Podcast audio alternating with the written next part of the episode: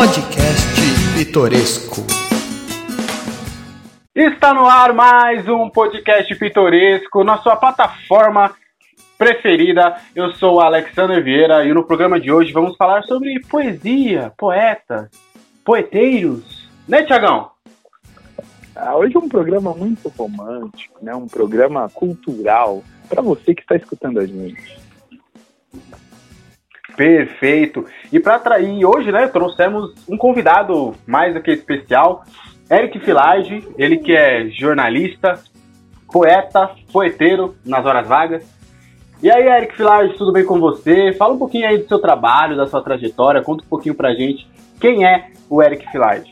Fala pessoal, tudo bem? Meu nome é Eric Filardi, sou jornalista de formação, sou meu cachorro latindo, eu sou pós-graduado em jornalismo esportivo e poeta também.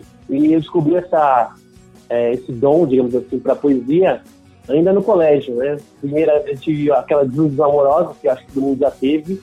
E aí começa a escrever aquelas cartinhas idiotas, né? Que você não quer que ninguém nunca veja. Eu comecei assim, fazendo umas rimas bem bobas e tal. E aí eu fui, só tinha uma professora de português que me deu um, um norte. Ela falou assim, ó, você, o que você acha você ganhar mais nota fazendo isso? Eu era bom em português, mas eu não, é sempre muito bagunceiro. Então eu acabava perdendo muita nota de conselho de classe. Então eu ficava de nota e ela falou, ah, faz um trabalho à parte, me vira portuguesa e eu dou mais nota. Eu falei, beleza. E aí comecei a fazer um trabalho em cima de, de rimas, de poesias, e a professora foi me dando uns toques e tal ó, vai seguir essa linha aqui, que você vai bem, isso aqui, tal, tal. E aí, mais pra frente, né, a gente vai falar sobre surgimento e tudo mais, né. É, bom, além disso, eu sou um cara muito engraçado, muito criativo, sou um cara romântico, a esposa sabe disso. É, quem mais? Sou um cara que nunca fica bravo. Se você já teve uma discussão comigo no WhatsApp, pode ter certeza que eu não estava bravo do outro lado, porque minha esposa sabe, cara, pra eu ficar bravo, é, nossa, é quase impossível mesmo. Eu posso estar no WhatsApp brigando, se me ligar, eu vou falar, ah, e aí, tudo bem? Porque, mano, eu não nervoso nunca. Pra me tirar de sério é muito difícil. Então, esse aí sou eu, cara. Um, um cara que gosta muito dos amigos, que é muito amigo, entendeu? Um cara que puder precisar de alguma coisa é, comigo, eu vou fazer mais do que esperava, entendeu? Às vezes a minha esposa até fala que eu faço mais pelos outros que recebo em troca, mas não faço, né? É um homão da porra, né, Tiagão? É, é um homem, né? Você vê, gente, é um, é um homem aí que desde criança, né? Ele disse que, que a professora. Como é o nome da professora, Eric? Você, você lembra ainda o nome Tânia dela? Maria Palombo. Sônia Maria. Hoje. Sônia Maria? Tânia Maria Palombo. Palombo. Sônia, se você estiver escutando um, um, podcast, Eric, se você quiser até improvisar uma poesia para Sônia que te ajudou nessa carreira aí, quer mandar um beijo para ela, fique à vontade, tá? Não, com certeza, vou mandar um beijo para ela. E aí eu tenho uma diferença para outros poetas, né? Porque eu acredito numa coisa tipo assim, qualquer um pode ser poeta, né? Desde que ele acredite nisso, sabe?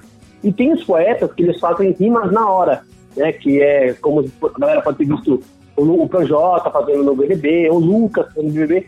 Existe essa forma de poesia. A minha forma de poesia nem sempre é rimada, e nem sempre é pensado na hora. Por exemplo, esse negócio de, de, estilo rapper, sabe? De pensar na hora e já fazer, não é comigo. Eu tenho um formato jornalístico, digamos assim. Eu paro, eu penso, eu analiso, eu escrevo, eu apago, eu vou anotando pautas, eu vou reescrevendo o texto, entendeu? Eu costumo dizer que a gente, nós poetas, né? No meu caso, eu anoto tudo o que eu pensar de pauta, né? Tipo, na, às vezes eu tô deitado e começa a vir uma rima na minha cabeça e eu vou anotando ela para não perder. E no outro dia, tranquilo, sem euforia, sem ansiedade, eu releio tudo e coloco em ordem, entendeu? Então é isso, eu penso nas ideias, jogo tudo no papel e depois que eu me viro para organizar para ver se tem alguma coisa ou não. É, fundamentado, não é algo que você está, por exemplo, vendo uma TV e do nada vem uma palavra na sua cabeça, você vai lá e compõe, né? Escreve uma. Não, na verdade até coisa. vem, tipo, eu até vem uma, por exemplo, já aconteceu de eu estar vendo uma série personagem falar uma coisa e falar, mano, isso dá uma falta. E eu começar a pegar o texto e começar a escrever, mas não tipo de cabeça e fazer uma rima, não. As rimas que eu faço, por exemplo, são planejadas. Entendeu? Tem os caras que fazem rima, tipo, que já tem esse repertório, sabe? Então, há um tempo estudaram sobre isso, né? os caras, os rappers, né? Eles fazem isso várias vezes. E as palavras que eles usam, pode ver que a maioria das, delas são, algumas são as mesmas. Uma ou outra muda, mas eles têm, tipo, um estilo próprio de fazer aquilo, né? Algumas palavras que sempre são, são as mesmas, né? A maioria dos rappers, eu percebi isso vendo o Lucas fazer e o Projota no Big Brother. E aí outra coisa, né? As pessoas pensam que os poetas, as pessoas mais cultas, digamos assim, têm que ser realmente muito cultas e não podem curtir algo popular. Por exemplo, eu já vi muitos amigos né, que falam, ah, pô, é, Big Brother é coisa de idiota, não sei o quê. E eu faço questão de ser o contrário, eu sou um cara muito popular, entendeu? Eu tenho um pensamento diferente, mas eu sou muito popular. Tudo que as pessoas falam que um jornalista, um poeta não pode fazer, eu faço já de, de birra, entendeu? Alguém fala, ah, não pode gostar de Big Brother. Aí eu vou ser fã de Big Brother pra provar que eu posso sim fazer o que os outros dizem que eu não, que eu não posso, entendeu? Perfeito. Você falou de, de escolher, de vir pautas na mente. Como é que é essa, essa seleção assim na sua cabeça? Tem você, como você falou, que gosta de coisas que os outros poetas não, não curtem. É, você Cara, você, é você seleciona um pouquinho na sua cabeça, ah, isso pode ter visto, não você pega tudo? Então, no começo da, quando a gente come, criou a página, a gente tinha a ideia de mudar a vida das pessoas. Como assim, Eric? Não é muito forte essa palavra? Claro que é muito forte, mas assim, o nosso intuito era, meu, o meu texto, que a pessoa for ler, eu falo nosso porque não sou só eu que escrevo. É, se a pessoa ler o meu texto, vai mudar a vida dela, pelo menos naquele momento, entendeu? Então o nosso texto ele tem uma pegada de ou você dar um sorriso naquele dia, ou você refletir sobre sua vida naquele dia, ou você para pra pensar, ou você dá uma risada. Então, assim, todos os nossos textos, eles têm que ter uma história, tem uma moral da história, não é simples, um, não é só um texto jornalístico que vai te informar a maioria deles é voltado para um, algo a mais, entendeu? Tem alguma coisa. Mesmo que seja uma coisa tipo muito besta, mas eu vou transformar isso numa coisa interessante. Eu fiz um texto recentemente que um amigo meu que é bastante crítico, né? Ele falou: "Meu, esse foi um dos melhores textos que você já fez e tal".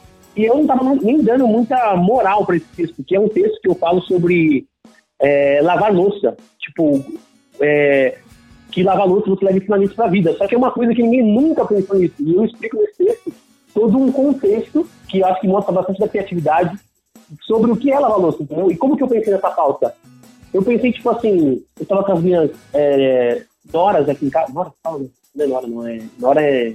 Como que é o nome? Cunhada, cunhada, né? Cunhada, exatamente. Então, as minhas cunhadas aqui em casa são crianças, têm a idade dos meus irmãos, 10, 11, 12 anos, sei lá. E, e criança, assim, tipo, não, não tá acostumada a lavar louça da hora e tal. E minha sogra, ela é bastante evangélica. E eu pensei assim, meu, como é que eu vou pedir para minhas cunhadas falar para elas lavarem louça, tipo, o prato delas, sem ofender, porque não é minha, não é nada minha, né? Tipo, cunhada e tal. E eu fiquei pensando, meu, se eu falar, falar pra minha sogra, olha, elas não estão lavando louça, e minha sogra vai falar assim, ah, mas é, elas não precisam lavar louça porque isso, sabe, tipo, eu já tava botando uma coisa na minha cabeça que minha sogra nunca falou. Quando eu comentei com ela, era totalmente diferente. Mas a gente, acontece muito da gente sabotar, né? E tá, tipo, eu não consigo, ah, ele vai falar isso, por isso que eu não vou falar isso. E tava acontecendo isso comigo. Eu já pensei, tipo, eu bolei um texto em cima de uma resposta que minha, minha sogra poderia me dar, coisa que nunca aconteceu, mas o texto ficou bom por isso. Tipo, eu tentei mostrar pra minha sogra, ó, sogra, lavar louça é importante por isso, você aprende isso, isso, isso, isso. E é uma coisa que eu acho que, eu tenho certeza que ninguém nunca pensou.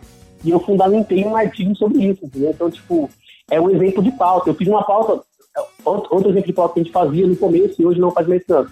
É pegar datas comemorativas, tipo, aniversário de alguém, é, Dia Internacional de sei lá o quê, e botar uma pauta, mais voltada para o poético, sobre isso, entendeu? E hoje a gente não faz mais porque nós temos mais de 700 textos postados. Então a maioria desses já foram feitos no passado, né? Hoje a gente deu até uma, um pouco uma diminuída, porque está todo mundo muito corrido com o trabalho e tal. Né? Antes a gente postava quase um, um texto por dia, nunca postamos mais de um. Aliás, já postamos mais de um por dia, mas é, foi bem pouco. A ideia era sempre postar um todos os dias. Entra gente, sai gente, mas a gente continua aí. É, você falou de postar texto e falou da gente. Então você tem uma página, que não é só sua, ou é só sua, enfim. É, divulga aí pro pessoal, pro pessoal conseguir acompanhar seu trabalho. A página chama A Virtude do Pensamento, né? No Facebook a gente tem um pouco mais de 7 mil é, seguidores, curtidas, não sei, na página. No Instagram a gente começou depois, temos 2.500 mais ou menos, né? No Facebook o grande boom é o fato de a gente conseguir compartilhar em outros grupos de poesia. E aí, esses grupos de poesia, as pessoas comentam. Acaba que, assim, na nossa página direta, se você entrar num texto, você não vai ver muitos comentários. Só que os comentários, a maioria vem de grupos que a gente compartilha nossos textos. E lá são comentários em que você, às vezes, fica emocionado. Sabe, as pessoas, nesses grupos de poesia, as pessoas realmente estão buscando alguma coisa para melhorar o dia delas. E é comum a gente ver um texto, escrever um texto e ver a pessoa falando, nossa, isso melhorou meu dia, porque, nossa, obrigado, porque eu não conhecia a página antes. Então isso é muito gratificante. Sobre o nós, a gente come, começou a página com um amigo meu, né? A gente estava num bar bebendo e aí, vai vivendo, né? Porque veja pra lá, veja pra cá. Mano, vamos criar alguma coisa sobre como mudar a vida das pessoas e tal, porque da nossa forma, porque a gente não tem como, sei lá, virar político e tentar mudar daquela, daquela forma, é, ir pra ONU, a gente não tem esse engajamento pra chegar lá. Vamos mudar da forma que a gente pode, escrever um texto pra mudar a vida de alguma pessoa e tal. E aí a gente falou, ah, vamos criar vamos, e aí o nome surgiu na hora, a virtude do pensamento. Aí algumas pessoas, tipo, não sabem o que é virtude, né? Então, aí eu explico. Virtude é o lado bom de alguma coisa. Então, a virtude do pensamento é o lado bom do pensamento. Então, tipo, isso fica coisas erradas, ter um, um, um, bom planejamento, a virtude do seu pensamento. E aí surgiu daquele dia, e aí no, dia, no, mesmo dia à noite em casa, eu já um pouco bêbado, eu cheguei e escrevi tudo na página, criei o Facebook, a gente começou a revisar, um dia eu escrevia, um dia assim meu amigo escrevia, a gente foi revezando, e aí depois a gente conseguiu mais duas meninas para escrever com a gente, aí foi legal, a gente falou, mano, vamos abrir para outras pessoas escreverem a gente abriu meio que um processo coletivo, tipo, gente, quem quiser escrever, manda um texto. Aí foi vindo um, dois, três, acho que hoje nós temos mais de 30 pessoas que já escreveram pra gente, né? Atualmente somos eu e mais uma pessoa, a Patrícia, Patrícia Santos, que é de Bauru, nem conheço ela, a gente faz tudo remotamente, mas é uma pessoa muito apaixonada e me ajuda demais. Hoje somos só eu e ela, esse meu amigo saiu da página, mas a página é livre para quem quiser escrever, mandar o seu texto o que a gente faz é organizar o texto, porque às vezes as pessoas não têm muito a ideia de como funciona a página, ou, sei lá, língua portuguesa e tal, a gente não julga ninguém. Esse texto da Angola, postado por pessoas da Angola, sabe? Tipo, angolano escrevendo pra gente, já duas pessoas, o Valmon Cariata e a Babi de Deus, duas pessoas que escrevem pra gente que são da Angola, ou seja, é muito legal. A língua, a língua é diferente, né? eles falam português de Portugal, mas mesmo assim é um engajamento muito legal. A gente olha a nossa página, depois do Brasil, obviamente, a gente tem os Estados Unidos como o segundo país que mais acessa a gente. Depois temos Angola, Moçambique, Portugal, que falam língua portuguesa. Na África, a gente chegou na África, a gente nem imaginava isso, então foi muito legal. E, bom, atualmente somos eu, Eric e a Patrícia Santos que, que cuidamos da página. E você falou lá que no seu início foi fazendo cartinhas e tal. Você lembra da, do seu, da sua primeira poesia, ou para quem foi, ou qual era o tema? Você se recorda?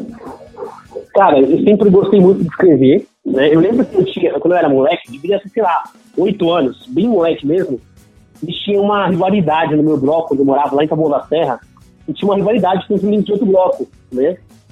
E quando você é moleque, você tem aquela coisa de muito de ilusão, você quer, acha que vai ser. Não sei se vocês tiveram assim, mas eu achava que eu ia ser um super-herói, que ia ser um jogador de futebol. Sonhava demais, eu era muito sonhador. E a molecada que, do meu bloco também era muito sonhadora, então a gente viajava assim, em tudo que fosse fazer, tá ligado? E a gente assistia muito a turma do bairro, né? Tipo, eram cinco garotos, duas meninas lá e tal. E a gente meio que tipo, se inspirava, mano, nós somos a turma do bairro e os moleques do outro bloco são a turma da rua de baixo. Então nós temos que derrotar eles. E, mano, era uma ilusão doida. E, tipo, os moleques da outra rua, do, do outro bloco, no caso, eles não, não eram, não sei como que eles eram da mesma forma, mas, tipo assim, eles também tinham essa rivalidade com a gente. E essa rivalidade era no futebol, era no taco, era em tudo, tá ligado? E aí, na, nessa época, a gente começou a, tipo, mano, vamos nos preparar para eles. Se vocês brincaram disso, sabugo de milho, pegar o cano, bexiga de milho ou um feijão para tacar no outro, a gente bolou isso, a gente pegava madeira, colocava o cano em cima da madeira, eles faziam estilo arma mesmo e o, o tiro era a bexiga com, com milho ou com, com feijão. Nessa época nós nós somos a, nós éramos do bloco 36, nós, nós somos a TT36. A turma titã do 36, do bloco 36. E aí a gente foi viajando nessa, sabe? Tipo, bagulho bem de, de molecada mesmo. E naquela época eu lembro que eu dei a ideia, falei, mano, vamos criar uma música pra gente. Porque era tipo o nosso hino, né? E aí a galera falou, ah, vamos e tal, e a gente começou a, a viajar, tá ligado? E aí, tipo, eu lembro até hoje um pouco da rima, era nós somos a turma do bloco 36, agora, rimando pra vocês. Não é o bloco 1, 2, 3, é o bloco 36. E aí, nosso bloco era o único do condomínio que tinha umas mesas de pedra, tá ligado? Que a maioria tinha, tinha é, mato, né? E nosso bloco tinha mesa de pedra. Era, os, é, bloco mais é, top. era os playboyzinhos, né? Não, então, isso que eu ia falar, não, não era nem tipo o bloco mais top, porque tipo, os blocos mais top eram os da frente. Os primeiros eram os blocos da onde tinha o síndico no condomínio, os ex-playboys. Só que o nosso, tipo, os caras devastaram lá e tinha, tipo, tinha que arrumar. Tipo, foi o bloco tipo, mais destruído e tinham que arrumar. Aí tiraram colocaram é, cimentinho, depois colocaram é, pedra, tá ligado? Umas mesas de pedra. Só que o bloco, tipo, era imundo, tá ligado? Aí, a, aí vem a segunda parte da rua, da, da rima, né? Tudo bem que o bloco é sujo, mas tem lá sua beleza e seu luxo. O bloco era sujo, mas tinha mesas, os outros não tinha. Aí a gente até continuou a rima. Aqui não é o Morumbi, mas eu prefiro mesmo ficar por aqui. Bloco 36, bloco 36, só mais uma vez. E era assim, mano, tipo, a gente criou uma rima muito idiota e pra gente era o máximo, tá ligado? Ah, e vocês? Vocês têm uma rima do bloco de vocês? Vocês têm um hino? O bloco de vocês não tem um hino, tá vendo? O meu bloco tem um hino. E, mano, foi assim, tipo, eu acho que essa foi a primeira rima que eu, que eu criei junto com a molecada do, do, do meu bloco. É, é, com a molecada foi, mas você falou uma, um ponto que é muito interessante. É, é, acho que é comum né, das pessoas aqui pensarem, quando a gente fala de, de poesia ou poema, a se remeter a coisas românticas, né? Um, um pensador sobre o amor, né? Aquela, aqueles devaneios em relação aos sentimentos que o ser humano tem um pelo outro. Mas em relação a, a, a, a uma colega sua de escola, né? Como você era criança, que foi assim que você começou, teve alguma que você falou assim, poxa, eu era apaixonado por ela, aí fui lá e fiz uma poesia, ela não gostou, ou o contrário, você tentou, sei lá, comprar uma garrafinha de refrigerante, ela falou, ah, sai daqui, o menino do Bloco 36, enfim. Você tem alguma história em relação a isso quando você era criança? Cara, criança não, porque eu lembro de, dessa, de escrever esse, esse, mas eu nem pensava, tipo, vou escrever mais outros. Não, era só, foi só esse. E, lógico, escrevi cartinhas para as meninas que eu gostava e tal. Eu sempre fui um cara muito romântico, né? De me apaixonar era pior, porque eu me apaixonava qualquer idiota. Eu nem via a menina e falava, nossa, mano, eu tô apaixonado por ela. É o amor da minha vida. Mano, eu, eu, eu, lembro de uma época, eu, tinha acho que três ou quatro anos, né? E eu sempre era, eu fui tarado por bunda. E tinha uma menina, eu tinha três, uma, não, três ou quatro anos, tinha uma menina, a Jaqueline, ela era da minha escola, aí tava na terra, Saci Pereira, o nome da escola. E eu era doido nela e ela me odiava, mano. Eu lembro que uma vez na, no intervalo, ela sentava tipo, na merenda, eu abaixei a calça dela e passei a mão na bunda dela. Foi muito rápido. Eu, mano, olha como eu era idiota. Eu fiz isso. E aí você vê que eu era apaixonado uma menina que ela só me batia, me odiava e tal. E quando eu criança a gente tem isso, né? Tipo, de gostar das meninas que, que te odeiam. E eu escrevia uma parte de cartinha pra menina, mas eu lembro bem, tipo, da menina que eu comecei a tipo, escrever, falei, mano, eu vou fazer isso. Ela chama Bruna Minabui. Eu fiquei com ela, tipo, no final de semana, sabe? E eu lembro, eu lembro dela porque, assim, eu estudava com, com ela numa sala, estava em outra sala, né? E sempre se cruzava e tal, falava com todo mundo e tal. E aí, eu tinha mudado, eu morava em eu mudei pra Zona Norte de São Paulo, né, na Cantareira. Só que como eu tinha família lá, tinha amigos em Terra, toda uma semana eu ia pra lá, praticamente, né? E eu, meu, eu ia falar um final de semana, eu via uma menina, eu acabava ficando com essa menina. Aí eu voltava pra casa. Aí, uma semana, eu ficava com uma outra menina. Ou seja, cada final de semana que eu ia pra Serra, eu ficava com uma menina diferente e me apaixonava por uma menina diferente. Eu era muito idiota, né? E aí, eu lembro que essa menina, eu, eu falei pra ela, ah, vamos ficar, a gente tava ficando e tal. Ela falou, ah, meu pai quer te conhecer. Eu falei, porra, o pai dela quer me conhecer. Eu falei, ah, vamos lá, né? Beleza, fui lá e conheci o pai dela e tal. Aí o pai dela falou, é, eu não quero vocês namorando em beira de escola, eu quero vocês namorando dentro de casa. Eu falei, não, tudo bem, beleza e tal. Eu falei, ah, mas já conheci seus pais, então vamos oficializar o namoro, então beleza. Fui pra casa, um domingo, mano, de, de tarde, assim, domingo à noite, ela falou, eu quero terminar, porque isso aqui. Eu falei, mano, eu conheci seu pai hoje, você quer terminar comigo, lá eu não tô preparado pra namorar e tal. E eu fiquei, mano, com puta ódio dela. E aí eu comecei a escrever uns bagulhos, tipo assim. É, eu queria acreditar muito em você e você não me Coração não, partido, né? É, mano, de coração partido. Foi daí que eu comecei a escrever, comecei a escrever um monte e tal. E aí, tipo, isso aí já tava, sei lá, no primeiro colegial. E aí eu fui começar, tipo, a escrever mesmo é, acho que foi no segundo colegial com essa professora, ou um terceiro, não lembro se foi o segundo ou terceiro colegial, que, que, que eu tava com essa professora, a Tânia, né? Mas é, foi por aí, ou ou terceiro colegial, que aí ela, ela tipo, um trabalho de reforço sobre o português e comecei a fazer e tal. Só que diferente de muitas pessoas, igual o Thiagão tava falando, né? Tipo, pessoas pensam em poesia algo mais romântico. Eu nunca, tipo, estudei sobre poesia muito a fundo, sabe? Tipo, é, Guimarães Rosa, por aí vai. Nunca estudei os caras que a maioria estuda. Quem, quem faz letra tem que estudar essas, essas paradas, né? Tipo, é, grandes livros pensamentos históricos. E eu nunca estudei isso, sabe? Eu nunca gostei muito de ler. Eu leio muito, mas eu não leio muito livro. Tipo assim, às vezes eu leio um livro inteiro, tipo, um PDF, tá ligado? Mas pegar um livro físico e ler, me dá sono. Não sei porquê, pode ser um bloqueio da minha parte. Eu até quero desbloquear isso. Mas eu não consigo, começa a me dar sono, eu me perco e, e tal. Então, o meu bagulho tem que ser ler na internet. E eu é, evolui muito fazendo cursos de jornalismo mesmo, lendo na internet. Eu lembro um, um curso assim que. alguns cursos, né, me destravaram. Fiz um curso com o Rafael Reis, que é da, do UOL, que ele escrevia frases muito longas, né? E ele falou, Eric, seu pensamento é bom, mas você escreve de uma maneira muito longa. Você pode colocar mais pontos finais em vez de alongar tanto a frase. E aí eu percebi e falei, nossa, isso mudou a minha forma de escrever. Entendeu? E era uma, uma dica muito boa. Aí ele falou, ó, tipo, ele pegou um ponto final e colocou na minha frase. Foi tipo isso que ele fez e mudou totalmente a minha maneira de escrever. E outro curso que, que é um dos melhores que eu fiz foi do Odir Cunha. Ele é o cara que fez o livro do Pelé. E ele floreia muito, sabe? Ele bota uma poesia dentro do texto, né? Ele estudou muito sobre isso, óbvio.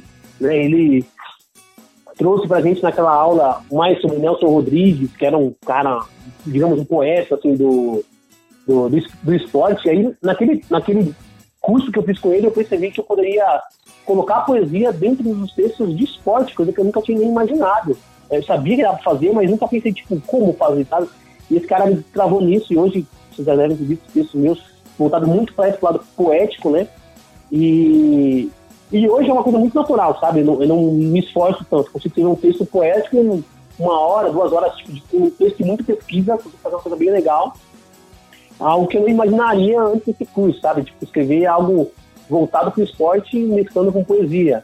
Né? E às vezes me perguntam, tipo, quem são os poetas que você mais gosta? E eu não tenho muito disso, porque, tipo, pessoas que eu me inspiro para escrever, Mauro Betti, que é um cara do esporte, e o, o Brasa, né? O Fábio Brasa, que é um rapper, né? Também tinha relação com o esporte. É, são dois caras que eu gosto muito do estilo de escrever. Mas aí fala, ah, mas você lê muito texto deles? Não, essa aqui é a questão. Eu não leio muito a texto dos caras, né? E conversando com um amigo próximo, que é, que é um cara que é bastante crítico quanto não quanto ao meu trabalho, mas tipo, querendo o meu crescimento, né, pessoal e profissional, né, tanto na área de jornalismo e poesia, ele fala, cara, você tem que ler mais, cada vez mais e tal. Só que eu não leio, porque eu, eu tenho medo de ler alguma coisa tipo do Mauro Betti, e a ideia daquele texto ficar na minha cabeça e eu fazer algo meio copista, sabe? Então eu tenho meio que esse travamento de, mano, se eu ler um bagulho do cara, vai ficar na minha cabeça, eu não vou conseguir tipo, fazer um bagulho totalmente autoral. E eu acabo que a maioria das vezes que eu fiz foi algo totalmente autoral, sem ler outras pessoas, óbvio, fazendo uma pesquisa outra sobre algum assunto, mas com esse travamento de tipo, mano, se eu ler um bagulho vai ficar na minha cabeça, eu não vou conseguir tirar daquilo, minha ideia do texto vai ficar em cima daquilo, eu vou acabar fazendo uma coisa copiada. E não tem nada a ver. E eu sei disso, mas acaba acontecendo. Você, come... você falou da, da, da estrutura, né? Da questão do, do texto que você fazia, que era muito longo. Tem um limite de palavras, tem um limite de linhas, tem uma questão para poesia, ter poesia. É, olha, são cinco, seis palavras, aí você dá aquela pausa, né? aquela, aquela vírgula que está invisível dentro do, do seu texto, enfim, acaba até pontuando com a própria vírgula? Cara, não, é assim, o que eu percebi durante. É, é que assim, existe diferença entre poesia e poema. Poesia é qualquer coisa que você considera arte. Né? E eu uso uns exemplos. Tipo, eu tenho um exemplo bem ruim, é muito ruim mesmo. Tipo assim, um cocô. Um cocô muito bem feito, ele pode ser arte. Como pode ser arte? Mano, eu tenho certeza que já teve alguma exposição de um cocô no, numa galeria de arte. Eu tenho certeza que já teve. Nunca vi, mas eu tenho certeza que já teve. Por quê? Porque, cara, é a visão da pessoa, entendeu? Então, às vezes, o que é poesia para um pode ser para o outro. Todo mundo já ouviu falar, ah, poesia da bola, que o Ronaldinho Gaúcho fazia poesia. Por quê? Quando uma pessoa faz algo muito talentoso, acima da média, que as outras pessoas não sabem, é a poesia. Que Messi, que o Ronaldo faz em futebol, seja um gol de carrinho, seja um gol de bicicleta, é poesia, por quê? Porque os caras estão fazendo outro tipo de futebol, estão aqui poesia, entendeu? Então, assim, algo que é extremamente diferente dos outros e bonito, algo muito bonito, é poesia. Não depende, não é apenas algo escrito, não é apenas algo falado, não. Entendeu? Se um cara faz um móvel, que o um móvel é muito diferente, que tá, aquilo ali é poesia pura, por quê? Porque na marcenaria, aquele cara existe, ele é diferente dos demais, ele é um poeta da marcenaria. Né? Parece idiota, mas é verdade. Agora, poema é aquela parte, com estrofes, é organizado, rima AB, AB. O que, que é AB, AB? A primeira rima termina com um tipo de sílaba, a terceira com um tipo de sílaba, a B é tipo a, a, a segunda estrofe, a segunda linha e a quarta, quarto verso, né? É, rimam com, com, com é, simetricamente, sabe? Tipo, é, sei lá, o primeiro, primeiro verso termina com A, o terceiro termina com A, porque vai rimar o lado de lá com o lado daqui. O segundo e o quarto também. Aí essa é a B a B. Tem A B B A. A primeira rima com a quarta, a segunda rima com a terceira. Tem uma que é tipo ABC, ABC, tipo, a primeira vai rimar com a terceira, a segunda vai rimar com a quarta. E existem diferentes formas de fazer essa parte do poema. Uma coisa que eu aprendi sobre essa questão de frases longas é assim. Eu aprendi isso antes de aprender essa elegibilidade no site que eu escrevo, né? Que é assim, frases muito longas dificultam o entendimento do leitor. Por quê? Quando ele coloca você coloca um ponto final, você fundamentou uma ideia. O cara fala, beleza, é isso. O cara já entendeu. Agora, quando coloca uma vírgula, ele fala, não, tá continuando. Aí você coloca outra vírgula, ele tá continuando. Aí você tá colocando vírgula, o cara já não lembra que ele começou a ler na frase. Entendeu? Então, é, é algo meio que instintivo. O cara vê um ponto final, consolidou uma ideia. Né? E aí, então é isso. Um limite, mais ou menos 20 palavras, é o ideal para colocar num, num, uma frase, né? Só que na questão de poesia, Cara, é, isso é muito louco. É, José Saramago, ele faz um, um, um, livro inteiro que ele não coloca pontos finais. Ele, aliás, ele não coloca pontuação nenhuma. A pontuação vai de você, né? Esse livro é muito doido, porque assim, ele coloca iniciais maiúsculas onde deveria ser um ponto final, por exemplo, né? Só que às vezes, naquele local que ele colocou inicial maiúscula, não é um ponto final. Tipo, é só para confundir o leitor que você fala, mano, olha que maluco gênio, ele escreveu um livro inteiro. Eu não sei se é um livro inteiro ou se tipo, é por página, se ele faz, né? Só que assim, ele escreve um livro inteiro é, sem pontuação. E a pontuação vai de você, a criatividade vai ser sua. Você vai interpretar o, o texto como você quiser. Aí você, mano, esse maluco é um gênio. É, tem um outro cara que é. Putz, agora, como é que eu vou lembrar o nome dele? Ele é um músico brasileiro que fez aquela música Talba de Tira ao Auro, agora não vou lembrar o nome dele. E assim, quando você vê o cara com Tauba, você sabe que tá errado. De tiro ao Álvaro, você também sabe que tá errado. Só que aí é uma outra coisa muito doida. Porque assim, não tá errado. O cara sabe escrever certo, ele escreveu propositalmente de maneira errada, porque ele queria atingir um público popular que falava Tauba e tiro ao Álvaro. Por quê? Porque ele sabia que se ele falasse uma coisa muito mais curta, não ia chegar no, no povão que era onde ele queria atingir. Né? Então ele fez uma, uma letra inteira né? Eu não sei nem se tem mais letras assim, eu lembro bem dessa. E ele faz ela inteira com erros ortográficos, só que não são erros, porque ele fez propositalmente, então ele sabe que está certo, ele está fazendo errado de forma proposital, ou seja, está fazendo certo, entendeu? E aí, isso, quando eu li isso, falei, caralho, que maluco gênio. Ele escreveu errado, de propósito, ou seja, ele escreveu certo, né? Porque era o que ele queria escrever. E aí eu já vi a gente, falei, nossa, mano, que maluco gênio. Ele criou um novo estilo de escrita e tal. Então, assim, é outro maluco muito gênio, né? E eu, eu lembro de na minha pós-graduação tá lendo um, um, texto na minha pós-graduação que fala o seguinte, é, que frase, é, de, qualquer coisa pode ser uma frase. E aí eu fiquei, não, nada a ver, frase tem que ter alguns números X de palavras. E aí a pessoa escreve assim no, no texto, né? Fogo. Fogo não é só uma frase. Fogo é um texto inteiro pronto. Só a palavra fogo tem um texto ali. Aí eu pensei, nossa, mano, que viagem, nada a ver. E aí ele explica, assim, se você fala pro, pro Alexander, Alexander, fogo. Aí ele me responde, Alexander, o que, que você fez para mim falar fogo para você? Quente, queimadura, é, calor, sol, Tá, mas, mas vamos por assim, sua, sua esposa, ela acordou de madrugada e falou, Alex, fogo, fogo, o que, que você pensa? Que tá tendo um incêndio. Tá tendo incêndio. Então vamos supor, tá, você já pensou que tá tendo um incêndio, certo? Aí você tem um filho no quarto. Aí, ó, você pensa, ela só falou fogo. E aí você já formou todo um texto na cabeça, mano, tá pegando fogo na casa, meu filho tá no quarto, tem que tirar meu filho, tem que tirar minha esposa, tem que pegar o extintor, tem que apagar o fogo. Meu, será que tá pegando fogo? É... Entendeu? Então, tipo assim, de uma palavra, você já entendeu todo um contexto. Então, é, é muita coisa, sabe? Então, uma palavra pode ter um texto inteiro, só depende da sua interpretação. Entende? Então, quando alguém fala pra você, tipo, qualquer palavra, se você entender aquilo apenas como uma palavra, beleza, não vai ter sentido nenhum pra você. Então, se você pega aquela palavra e coloca sentido naquela palavra, velho, você tem um texto pronto. E a pessoa não precisa falar mais nada. Aí eu falei, velho, que doido. E aí eu fiquei pirado naquilo.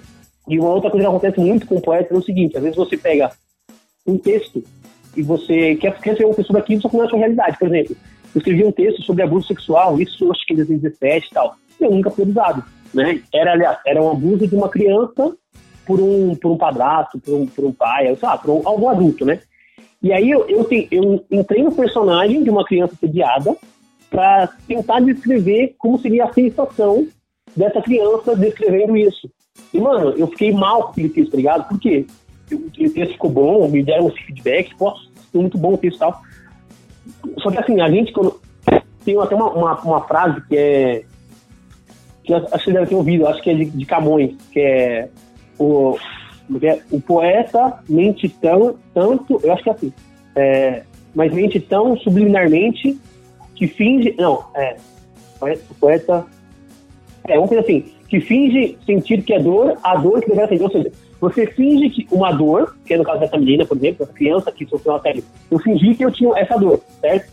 Então, tipo, eu minto, eu minto sobre essa dor, entre aspas, né, porque eu tô forçando essa, esse sentimento, eu finjo sentir que é dor, a dor que eu sinto de verdade. Tipo, assim, eu não sinto essa dor, mas eu finjo sentir que é dor, essa coisa. Só que acaba que, tipo assim, às vezes a gente faz um texto tão profundo a gente fica mal. Eu fiz um texto sobre é, um sentimento de uma pessoa drogada e eu fiquei mal demais com aquele texto, que eu falei, mano, olha a realidade dessa pessoa e tal. Não é mal de chorar, é mal essa sua sensação de mal-estar, sabe? Tipo, putz, mano, olha o que essa pessoa tem. Moradores de rua, fiz um texto sobre moradores de rua que também fiquei mal pra caramba. E aí, esses textos, tipo, às vezes motivam a gente a querer fazer algo social, sabe? Tipo, eu, por exemplo, na minha faculdade, eu fui numa uma ONG chamada Anjos da Noite para levar comida para moradores de rua, velho. É uma situação que você chora você fazer isso, sabe? Eles não cobram nada. Eu falo, olha, se você quiser dar, dar um dinheiro para te ajudar a comprar comida, você ajuda. Se você quiser, só vir aqui só para é, fazer comida com a gente, entregar, meu, beleza, não tem problema nenhum. Eles não dão obrigatoriedade nenhuma. E eu fui lá, mano, é uma situação diferentíssima. A gente pensa que os caras dão só comida. Os caras, uns dão comida, outros dão água, outros trocam ideia. Tipo, pô, procura sua família, procura um abrigo, os caras estão na rua e tal. Um bagulho muito louco. Então, você faz um texto sobre isso, você fala, caraca, velho, eu, eu podia fazer mais, sabe? E todo mundo sabe que pode fazer mais e acaba não fazendo. Eu, por exemplo, eu tenho um grupo de doadores de sangue. Eu vou a cada três meses sempre doar sangue. Por quê? Porque eu sou, eu quero fazer bonito rede social. Não, mano, porque eu tive um tio que ele precisou de. de eu não dava sangue. Esse meu tio teve, ele teve câncer, morreu depois de um tempo. E ele precisava de doadores de sangue. E eu falava, mano, meu tio tá precisando, não é um desconhecido. Eu falei, vou doar sangue, mano. Eu reuni eu, meu amigo, minha esposa, né? Minha namorada na época, fomos doar sangue pra ele, beleza. Eu falei, velho, é, 3 segundos de dor, que é a dor da picada, pra eu salvar até quatro vidas com minha dor. Eu falei, velho, vou fazer isso independente se meu tio tá vivo ou não, mano. E meu tio já morreu faz dois anos e eu continuo dando sangue toda vez. Meu grupo de doadores de sangue vai aumentando. E aí aquele negócio, a gente acaba com esses textos, pelo menos da minha parte, é, me motivando a fazer alguma coisa muito social, seja uma doação de sangue, seja doar uma cesta básica, seja, sei lá, doar roupas para a igreja que, é, que eles vão doar para pessoas que precisam, sabe? Então isso acaba motivando a gente poder fazer coisas novas, coisas mais um lado social, que a gente que acha que todo mundo quer fazer, mas não sabe como fazer, né? Ou acha sempre que um tem tempo, mas que tirar uma pizza tem tempo, para brigar com o outro tem tempo, para fofoca tem tempo e para fazer um lado social, ajudar o próximo não tem. Então eu tento ajudar o próximo, inclusive da maneira que eu posso, seja escrever um texto que vai mudar a vida dela, seja escrever um texto que vai dar um sorriso para aquela pessoa, seja é, doar sangue pode salvar quatro vidas que eu nem vou saber de quem que é, a pessoa nem vai saber que é meu sangue. Então, ou seja, você não tem um ego fazendo isso, sabe? Vai doar sangue mano, se eles for usar sangue, beleza, se não for usar, beleza. Você tá se sentindo bem fazendo o seu, o seu, a, a, o seu papel de cidadão, digamos assim, né? O papel de cidadão não é só doar sangue, né? não é só votar, né? É doar sangue, é tentar ajudar o próximo da maneira que a gente puder. Perfeito. E realmente, né? Uma, foi uma, uma aula aqui, né, Tiagão, de, de diferença também de poesia e poema. Bem interessante. E você falou de, de encarnar né, personagens, assim, se, se envolver na história para você é, é, contar o lado daquela pessoa. Falou que, você falou que ficou mal, né? Com, com ser uma criança que foi abusada. Você tem, tem mais outros casos, assim? Qual foi o caso que você mais sentiu o texto? Você realmente ficou mal? Você falou que é uma pessoa mais alto astral, mais brincalhona e tal. É, foi esse texto ou tem outro que você, assim, ficou mal mesmo, assim, de ficar triste de ter sentido realmente aquela situação? Cara, eu, eu tô eu tava olhando aqui os textos agora e eu acho que esse, esse de, morador, de morador de rua acho que foi um dos que eu mais fiquei, porque assim, eu já vi essa realidade, eu tenho, se vocês quiserem eu posso até ler ele para vocês, se vocês quiserem, que eu já tinha visto essa realidade, né? eu fui na ONG a ONG, originalmente é o seguinte, era um cara, ele tinha um irmão velho, né? Ele foi, acho que abandonado, se não enganado pela, pelas mães, os pais morreram, enfim. Ele foi pro abrigo, né? Ele tava no abrigo e tal, e aí o irmão, tipo, era abusado no, no abrigo, ou maltratado, e ele fugiu de casa morar na rua. Ele ficou durante muito tempo na rua, né? E lá, sei lá, quase 16 anos, 14, 15 anos, sei lá, e foi adotado uma família. E ele perdeu essa família, né? aliás, foi adotado pela família, o irmão dele ficou no abrigo, né? o irmão gêmeo dele, e ele foi adotado pela família, a família tinha um pouco mais de dinheiro, ele conseguiu estudar e tal, então para é, funcionário público, e aí ele criou essa ONG para tentar ajudar as pessoas moradores de rua, porque ele tinha vivido essa realidade. Ele podia conseguir encontrar, encontrar o irmão dele e tal, muito emocionante e ele quer ele transforma isso numa ONG para ajudar pessoas morando de rua. Ou seja, todos os sábados e quarta-feira, se não enganado, eles, eles fazem um mutirão, né? É, pegam comida e tal, vão à rua tentar tirar moradores de rua, né? Dão comida, dão água e tentam tirar eles da rua e tal. Então, isso foi algo muito louco. E eu fui ver essa realidade, velho, eu fiquei muito emocionado, né? Naquela época eu tava fazendo uma parte de filmar, né? Num, num grupo, cada um faz uma coisa. Naquele dia eu tava filmando. E foi emocionantíssimo aquilo, né? E aí eu não, não tinha nem noção de como ia escrever. E aí eu tava ouvindo Ed Rock uma vez, né? Eu nem sou fã de, de Racionais, não é que eu sou fã. Eu, eu queria muito aprender a cantar as músicas Racionais, mas, mano, definitivamente eu não consigo, né? E eu gosto muito do Ed Rock, o estilo, estilo da voz dele, vozeirão e tal. E aí tem uma música dele, acho que é com o seu Jorge, pelo chão, não sei o quê, nome do Senhor, realidade, sei lá. É, é essa música, acho que é ele, eu posso que é ele. E aí, o estilo que eu tava ouvindo essa música, eu falei, caraca, velho, isso dá uma, uma, uma, um bom tema de, de, de coisa sobre moradores de rua. E aí eu tava no ônibus, voltando pra casa, e comecei a escrever aquilo, mano. E aí eu comecei a escrever aquilo, beleza. E aí eu fui naquilo que fiquei mal, falei, velho, tem que voltar naquela onda, tem que fazer um trabalho social sobre aquilo e tal. E eu fiquei bem mal, porque eu tinha alguns dias falando sobre aquilo, conversei com a galera do meu serviço, falei, mano, gente, vamos, nessa onda, todo mundo junto aqui, tal. Tentei mobilizar a galera para fazer isso, sabe? Durante um tempo eu tava tentando mobilizar. Acabou que não, não rolou, eu não consegui ir, depois passou esse sentimento, sabe? Mas foi um dos textos que eu mais fiquei, tipo, mexido. Porque eu achei que o texto ficou muito bom. É, eu queria que tivesse um alcance maior do que teve, né? Porque, assim, minha página não tem tanto alcance assim. Mas eu queria que tivesse, não para ficar famoso, mas, mano, para as pessoas verem, tipo, a realidade que as pessoas têm, mano. É uma realidade muito fodida, sabe?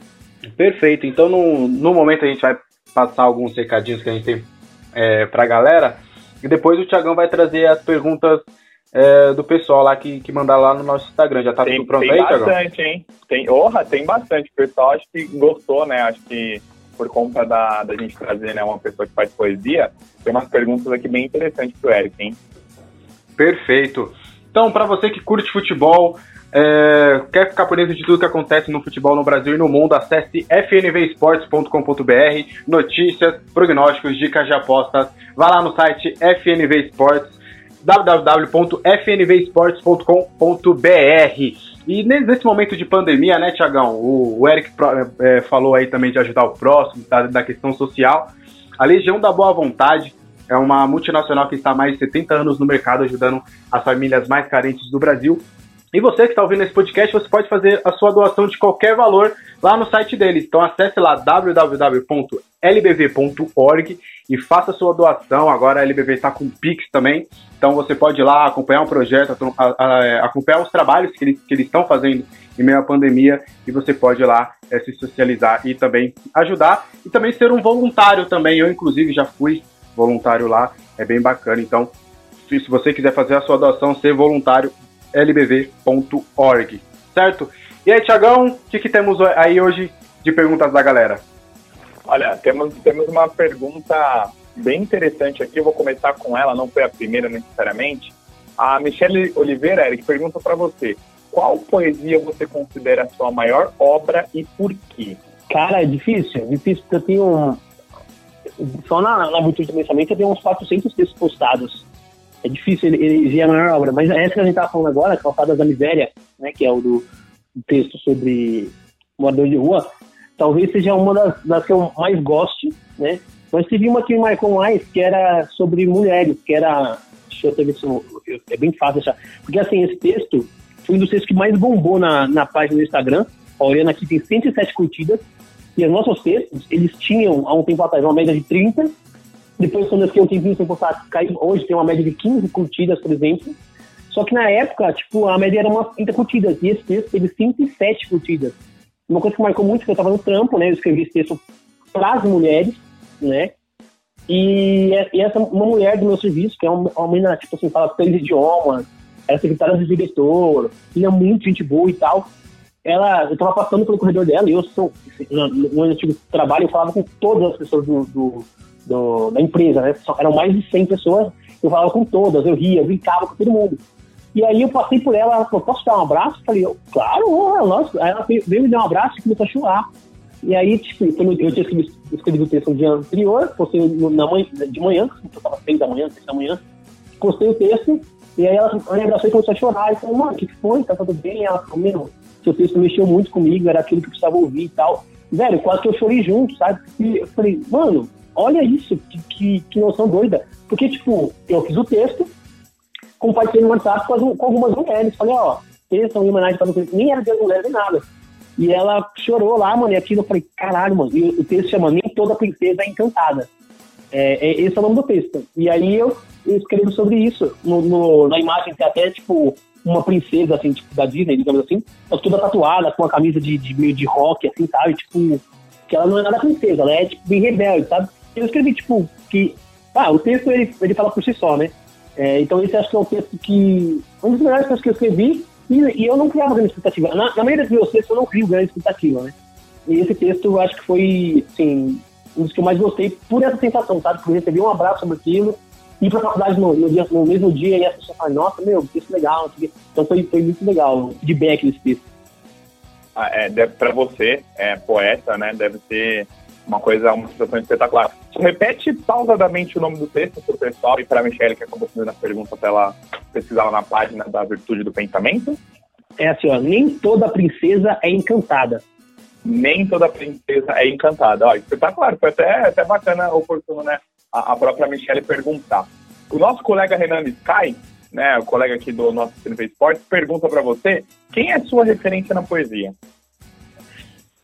É, eu acho que eu respondi essa pergunta mais recentemente. Assim, eu não tenho grandes referências. Tipo mano, sempre vou olhar o texto desse cara e espelhar. Não. Mas, assim, tem alguns caras que eu gosto do estilo de escrita. Por exemplo, Mauro Betti. É um formato de escrita que eu gosto muito. O, o Brasa, né? É, o, o Fábio Brasa, o rapper. É um estilo que eu gosto também. Mas, por exemplo, eu já li alguma coisa sobre José Saramago, que é uma coisa que eu acho muito legal. Né? Eu viajo, tipo, vem num texto outro dele, né? Eu, eu viajo bastante. Putz, tentando lembrar o nome desse cara que eu falei, Talba de Tiro Álvaro, velho. Não, não é o Adoniran Barbosa, não é? Adoniran Barbosa, exatamente. Eu tenho um texto sobre o Adoniran Barbosa, ele é muito fodido. É um cara, assim, já morreu há muito tempo, mas é um cara que eu me inspiro muito.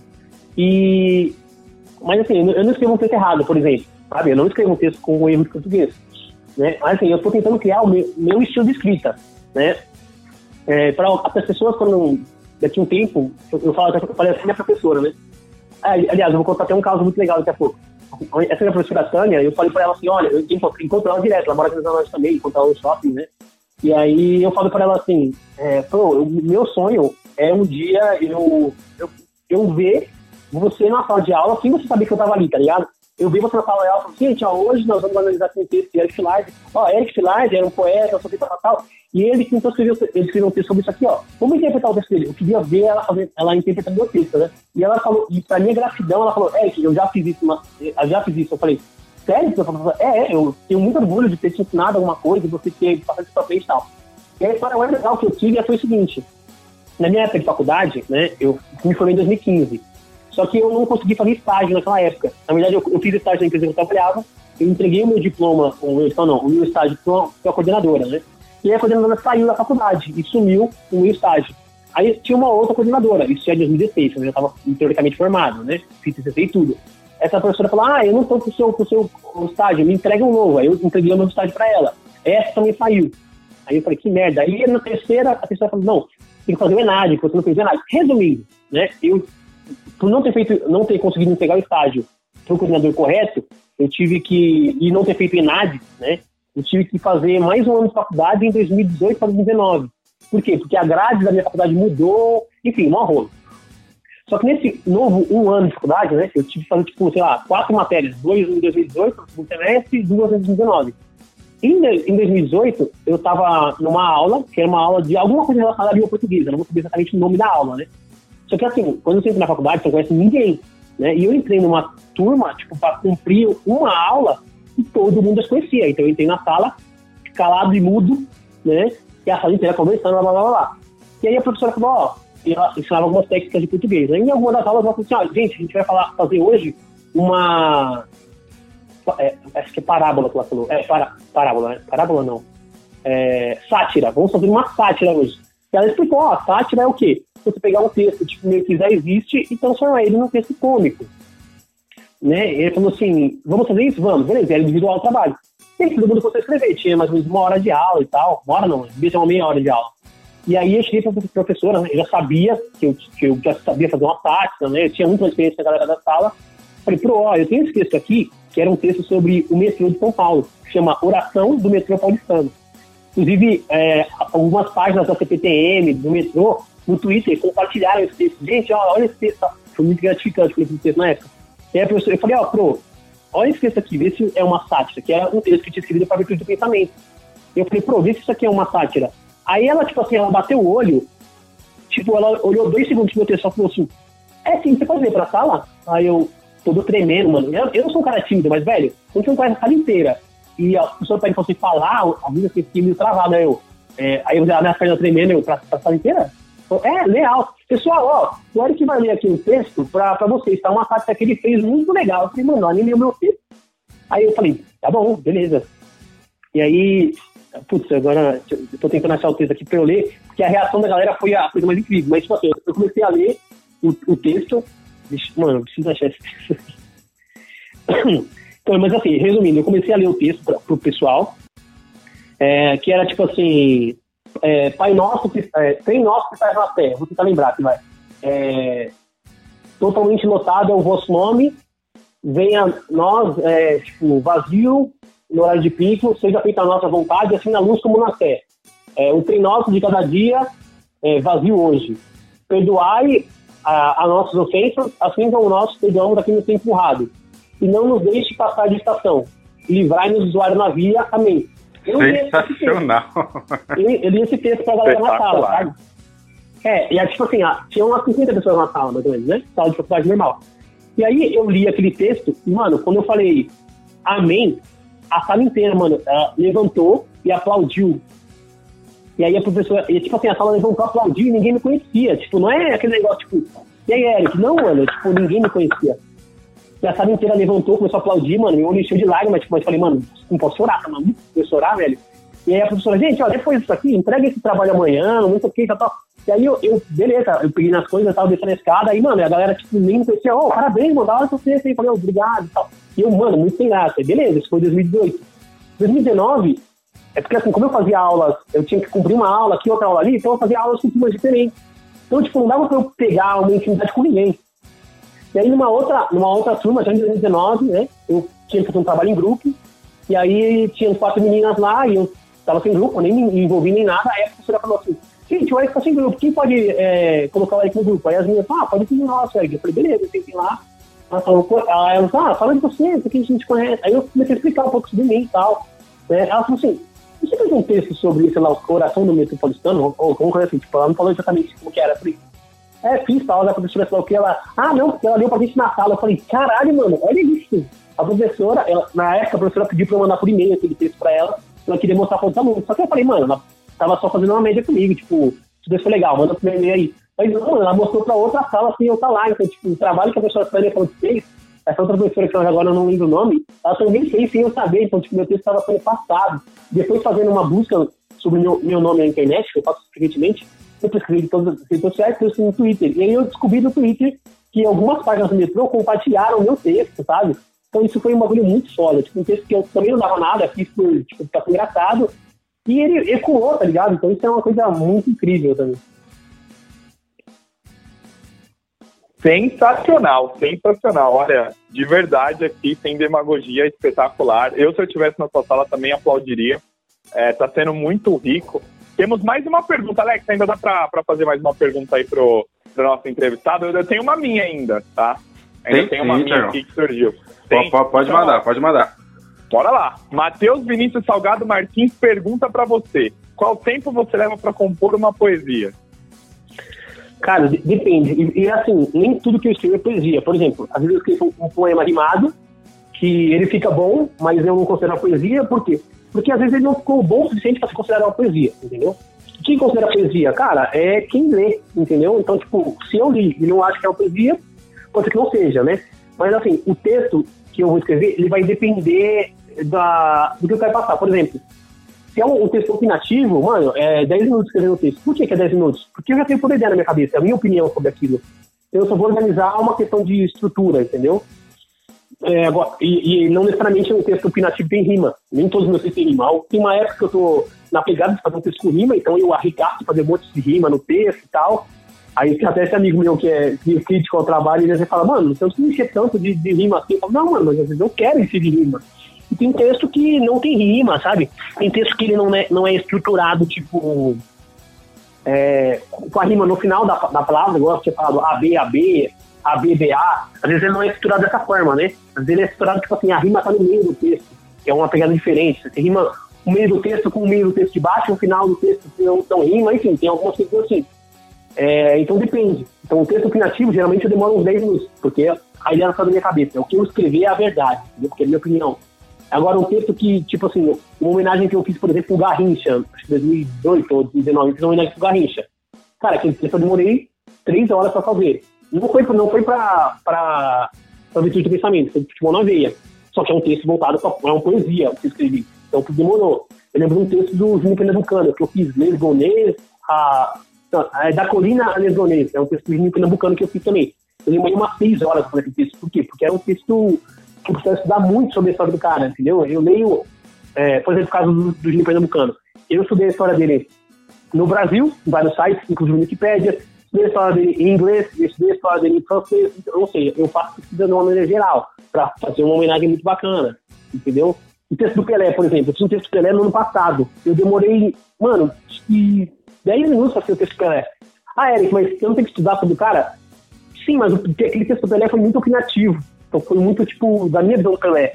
Enquanto a galera toda mete o pau no Pelé, fala que ele não foi isso, eu já sou contrário, mano. Eu estudei muito a história dele. Eu sei o cara fudido que ele foi, né? Não, isso na parte de futebol, sabe? Então eu sei é, engrandecer o trabalho dele. Então, no dia do aniversário do ano passado, eu fiz um texto em 10 minutinhos sobre ele. E aí eu olhei no texto e falei, caralho, mano, que texto da hora que eu escrevi, sabe? Porque eu, às vezes, eu me surpreendo com os meus textos. Eu sou um cara muito crítico com o meu próprio trabalho. Então, por exemplo, se eu escrevi um texto sobre Pelé, aí é, acontece muito. Tipo assim, eu escrevi um texto ano passado. Esse ano, se eu escrever um de novo, falo, mano, acho que aquele texto meu do ano passado não ficou bom, velho. Eu vou corrigir. Porque eu sempre penso que o eu meu de amanhã é melhor que o meu de ontem. E aí, quando eu vou ler o meu de ontem, eu falo, caralho, mano, se o meu de ontem é bom. Porque, tipo, às vezes a minha ideia do meu de amanhã não é tão boa quanto foi naquele dia. Porque aquele dia bateu inspiração e escrevi. Então acontece muito disso, sabe? Às vezes eu tô deitado com a minha esposa, e aí eu não tô com celular nem nada, e falo, puta uma. Eu levanto correndo, ela fala, não faz isso aqui. Eu não, não, só vou cuidar da pauta. Eu tenho que anotar a ideia pra não perder, entendeu? Aconteceu um dia de eu, de eu falar que eu preciso, ela falou, me fala o que você quer fazer que eu faço. Então, ó, presta atenção, aconteceu isso, isso, eu preciso fazer isso, isso, isso. E ela falou, tá bom, a gente lembra. Aí eu falei, não vai lembrar bosta nenhuma. E eu fiquei assim na cabeça, não conseguia dormir e tal. E ela, entre aspas, não deixou eu levantar. E aí, porque depois no dia, ela acordou ela falou, sei lá o quê. Aí eu, o quê? Ela, tanto vou te lembrar. Aí eu falei, caralho, é verdade. Aí eu fui lá e fiz o bagulho. Então, o texto depende do, do que eu quero passar. Se é uma ideia de, de uma história, por exemplo, um atleta, tenho que estudar a história dele. A história dele vai depender do, da quantidade de coisa que tiver. Agora, se eu for um texto opinativo, é um pouquinho mais curto, entendeu? Texto, alguns textos eu preciso estudar um pouco sobre algumas coisas, entendeu? Tipo. É, tipo, esses exemplos que eu li acho que são, são bons. Espetacular. Olha, é, tem mais perguntas aqui do Petó, aliás, para todo mundo, né? Podcast pitoresco. A gente sempre que vai fazer uma entrevista, a gente deixa lá o espaço para vocês mandarem as perguntas. Eu vou finalizar com a do Bruno Reis, que ele é uma pergunta minha também, né? Ele, ele pergunta assim para você, Eric, se você já conquistou o coração de alguém, e aí esse alguém eu vou, como você citou a sua esposa agora, então todos aqui que estão ouvindo sabem que você é casado, você já, sei lá, não sei, pedido de namoro, é, o, o noivado, o casamento, enfim, alguma data comemorativa, você já fez uma poesia especialmente para sua esposa? Cara, quando eu comecei a escrever a página, foi em 2016, né, quando eu criei a página. E eu conheci ela em 2014, ou seja, ela, desde que a Virtude do Pensamento existe, ela também existe na minha vida. E, cara, eu não escrevi um texto pra ela, eu escrevi dezenas, uma dizer centenas, porque eu tenho 400 textos, mas dezenas de textos eu escrevi pra ela. A maioria das vezes que eu penso numa mulher, eu sempre penso nela. Então, por exemplo, nem precisa princesa encantada. Com certeza a minha esposa não é uma pessoa encantada, entendeu? E a esposa de ninguém é, porque toda, toda esposa tem algum defeito. Às vezes nem um defeito, é uma característica dela que você, você acaba sabendo que ela tem aquilo, sabe? Só que aí o que eu percebi naquele texto, nem toda, nem toda princesa é encantada? Que, mano, eu considero minha esposa uma princesa, uma rainha, né? Só que ela não é aquela florzinha que, que as princesas da Disney passam, não, mano. Às vezes ela é um pouco grossa comigo, às vezes ela briga, entendeu? E toda mulher é assim, toda mulher tem seus dias não, não tão tão boas. E é isso que eu coloquei no texto, entendeu? Também é um texto pra ela. Lá no passado, eu escrevi alguma coisa sobre Mulher Maravilha, que era também pra ela. Eu escrevi dezenas de cartas pra ela, porque tem uma coisa até engraçada. Eu trabalhava numa empresa chamada Família Alimentos, né? E eles têm um escritório em Pinheiros, né? E lá tem, tipo, que sensores, né? Contra incêndio, né? Tipo, se você tem fumaça lá, vai acionar o, o, o aparelho lá, falando que incêndio e tal. E aí eu queria fazer uma carta pra ela e tal. Eu fiz uma carta pra ela, escrevi tudo bonitinho. Só que, mano, era uma carta tipo de caderno. Eu falei, mano, vou fazer um bagulho da hora, né? O que, que eu fiz? Eu cortei as rebarbinhas, né? Falei, vou pegar um. Aí pedi pro cara que fuma, eu falei, minha nada, presta que vai vir buscar, ó, você vai o quê? Vai fumar? Falei, não, vou queimar a carta do lado pra ficar bonitinho, né? Porque se você queima a carta do lado, tipo, ela vai, vai ficando meio. Carta branca vai ficando meio amarelada, fica, fica muito da hora, né? Falei, e já sabia fazer isso, falei, vou fazer isso aqui e tal. Ele falou, ah, beleza. Aí eu falei pra ele, falei, mano, eu ir lá embaixo pra, pra, pra queimar, né, mano? Ele falou, ah, mano, sei, mano. Falei, já sei, mano, vou no banheiro. Beleza. Fui no banheiro da empresa, fui lá, comecei a queimar o bagulho e tal. Aí ficou top, beleza. Aí saí do bagulho e tal. E aí depois eu só ouço um burburinho. O que foi? Ah, alguém fumou no banheiro. Não, porque tá queimando lá, não sei o quê. Que o bombeiro do prédio subiu aqui, não sei o quê, blá, blá, blá. E eu, quietinho. Meu amigo ali também sabia que era eu, mas ficou quietinho também. E aí, caralho, mano, e o meu amigo ria, tipo, me deixando constrangido, tá ligado? Eu sabia que era eu, mas eu ia falar, gente, fui eu, fui do banheiro queimar a caixa pra ele Não falei isso, né, mano? E aí, mano, todo... quando eu contei pro povo mais próximo, assim, mano, você é louco, o bagulho acionou, o bombeiro veio aqui, achando que tava tendo incêndio, mano, e nunca aconteceu ter incêndio lá. É mais uma história engraçada que a gente faz por amor, tá vendo? Perfeito, então estamos chegando aí na nossa reta final desse, desse programa. Foi um belíssimo programa, né, Tiagão? Espetacular, Alex, espetacular. Eu tô, tô, muito feliz de verdade. Queríamos ter mais horas e horas aqui, né? Para ele recitar também algumas poesias, além daquela que ele contou essa, a história da, na, na sala de aula. Mas assim, meu, show de bola. Tô, tô feliz. E no finalzinho, Eric, eu me inspirei enquanto você falava aí. Eu quero falar uma poesia aí no finalzinho aí, quando a gente finalizar o programa. Opa, que é, essa, essa, eu quero ouvir. Não, Mas... ele, não, ele disse que poesia é arte, que arte é, é, arte, né? Até, sei lá, a exposição de um, de um cocô. Eu, eu, eu, nossa, quando ele falou isso na, na no podcast, eu, eu, eu enchi o peito. Eu falei, caramba, será que meu talento é esse? Porque eu tenho. talento pra fazer merda, eu tenho. Então eu falei, meu, talvez esse é o meu talento. Essa é a minha arte, algo que está em mim, que é muito autêntico, é muito meu, e eu então, Eric, obrigado. Você hoje mudou a minha vida que eu vou começar a mudar. Porque às vezes minha tá namorada. Esse é o sentido da virtude do pensamento. É, não, exatamente. Às vezes eu pessoal reclama e fala assim: respeita a minha arte. Exatamente, é isso, cara. Perfeito. Então, Eric, você tem mais alguma história final para contar? Aproveitando aí para agradecer a, a, sua participação e também é, fala também as suas redes sociais e também a da Virtude do Pensamento para o pessoal acompanhar seu trabalho. Cara, história eu só tenho para contar quando vocês vão perguntando, né? vão lembrando e tal, mas não, quero agradecer demais a participar aqui, né? Eu tinha, como eu disse, eu não, não crio expectativa em cima de nada, né? Pra, justamente para me surpreender. E aí o papo hoje foi muito legal, né? Eu falo pra caramba, então dificulta um pouco fazer as perguntas aí, né? Mas é porque quando você conta a sua história, você acaba que, sei lá, se você gosta da sua história, se você se simpatiza com a sua própria história, né? Se você tem orgulho, você acaba se estendendo, né? Então, eu tenho orgulho demais do, do, que eu já construí, né? Por mais que eu não tenha grana, tipo, de tudo isso, sabe? Tipo, muitas coisas não dão nem dinheiro, só que tem coisas que o dinheiro não paga, né? Então, eu quero agradecer aí a oportunidade, né? Se vocês quiserem fazer mais vídeos, estou aí de, de peito aberto, de braço aberto para aceitar esse convite aí. Né? Adorei falar sobre, sobre isso, é legal contar história. E as redes sociais, meu, é só meio que digitar Alex Filardes em todas elas que você meio que me encontra. Deve ser outros dois Alex Filardes, um que chama Valenze, o outro é só minha cópia mesmo, mentira. Mas assim, esses dois, tem dois outros dois caras, mas pô, eu sou o mais top dos, dos três ali, tá? A questão de, não de beleza, né? Também de beleza. não, brincadeira. Falar, tipo assim, os outros não postam muita coisa e tal, né? Mas o meu é eric.filard no Instagram, é, acho que é filard.eric no, no Face, no Twitter acho que é também, Eric, né? No, no LinkedIn, Eric Filard também, ou Eric, tá? Filard, acho que é tá Filard. As redes sociais elas ligam, né? Uma pode ponto, outra tem que ser underline, outra tem que ser traço, enfim. E a virtude de pensamento é arroba avipen. A de a virtude, vi de virtude e pen de pensamento. A-V-I-P-E-N. A Vipen em todas as redes sociais você acha. Logo, logo eu estarei criando. Na verdade, já criei a do LinkedIn também, mas tem que organizar certinho. É, a gente só posta Face e, e, e Twitter, não, aliás, Face e Instagram, que a gente posta, né?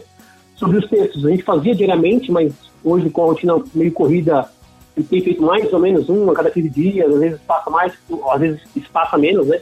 E o legal para quem quiser é, ver nossa rede social, não, não veja os textos mais recentes. Vai para baixo, vai ver os textos mais antigos, né? Fiz até um desafio com uma amiga minha uma vez, falei, ó, tá falando, eu li quase todos os seus textos. É, o que eu faço agora? Falei, mano, faz o seguinte, vai passando na timeline, até você achar um texto que tem uma, um texto não, uma foto que, te, que você acha interessante. Fica nessa foto e lê esse texto, tipo, minutos de, minutos de sabedoria, sabe? Tem aquele caderninho você abre uma página e lê aquilo. Então, faz isso. Falei, arrasta, procura uma foto legal, clica e lê aquele texto, que tenho certeza que aquele texto vai te dar, fazer alguma coisa. E ela fez isso e falou, meu, nossa, agora eu tenho mais um, um leque de, de textos também. Por quê? Porque às vezes ela sorteia meio que um texto e lê aquele texto para aquele dia. E ela faz isso todos os dias até hoje, a Aline, vamos dar um beijo pra ela também. Né? É isso, cara. Valeu aí pela oportunidade. Precisando também. Perfeito, então. Muito obrigado novamente aí ao Eric Filade pela participação. E aí, Tiagão, muito obrigado também aí por mais, uma, mais um programa aí na sua companhia. Foi muito bom o programa e eu finalizo com essa, com essa poesia aqui que eu me inspirei aí durante todo esse programa. Odeio quando isso acontece. Dá uma dor no coração. Vou abrir o pote de sorvete e dentro só tem feijão. e é nesse clima espetacular com, com esse poema sensacional que encerramos aí mais uma edição do podcast Pitoresco. Não esqueça de seguir a gente lá no nosso Instagram, podcast Pitoresco, para você mandar sugestões de perguntas, sugestões de entrevistados e acompanhar também a nossa agenda. Certo? Muito obrigado à audiência que acompanhou até aqui. Até a próxima. Tchau. Podcast Pitoresco.